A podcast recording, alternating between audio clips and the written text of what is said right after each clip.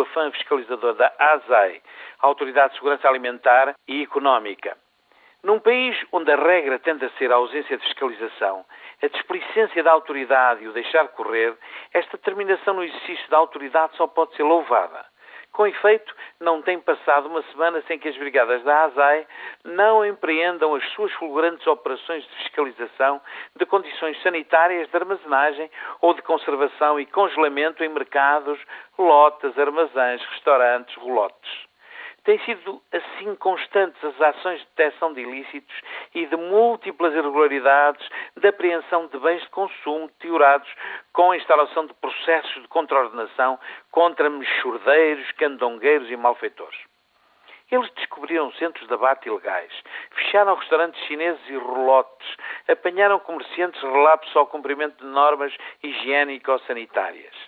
Ainda recentemente, os fiscais da ASAI apreenderam mais de 40 toneladas de géneros alimentícios, de pescado, produtos hortícolas e carne em más condições, sem qualidade, genuinidade e asseio.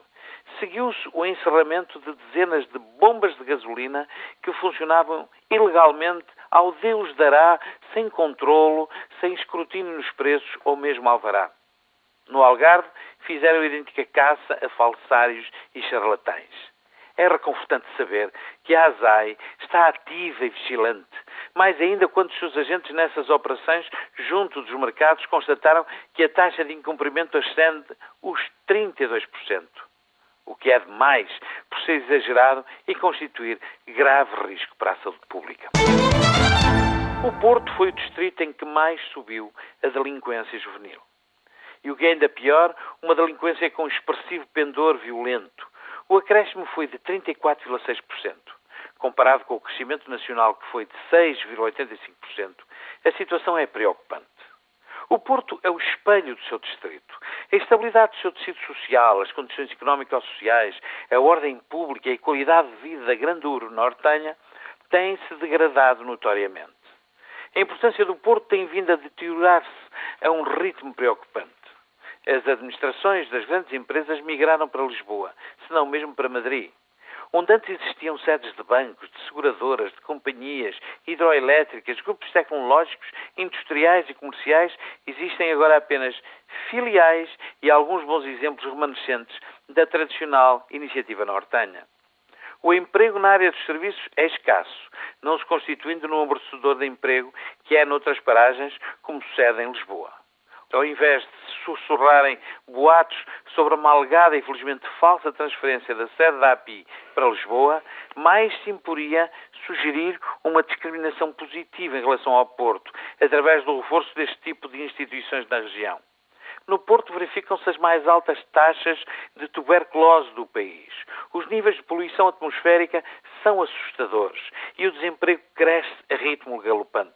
A cidade está culturalmente dissolvida e demograficamente esvaziada. Falta-lhe liderança política e vive de um discurso retrógrado, do contra, antes de promover uma atitude afirmativa de quem faz e sabe fazer. O Porto hoje não conta. Não tem uma televisão e uma rádio nacionais a promoverem elites e projetos.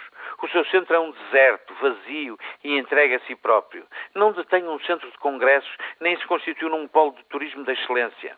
O teatro ali sobrevive do esforço de uns tantos.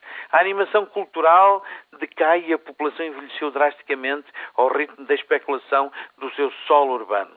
É uma cidade sem rumo, sem estratégia que lhe valha. Valer?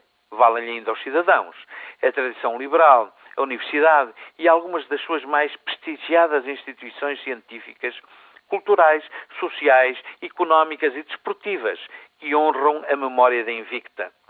Resta aos portuenses lastimarem-se menos e organizarem-se mais, a começar pela autarquia e pelos tecidos empresariais, associativo, científico e político.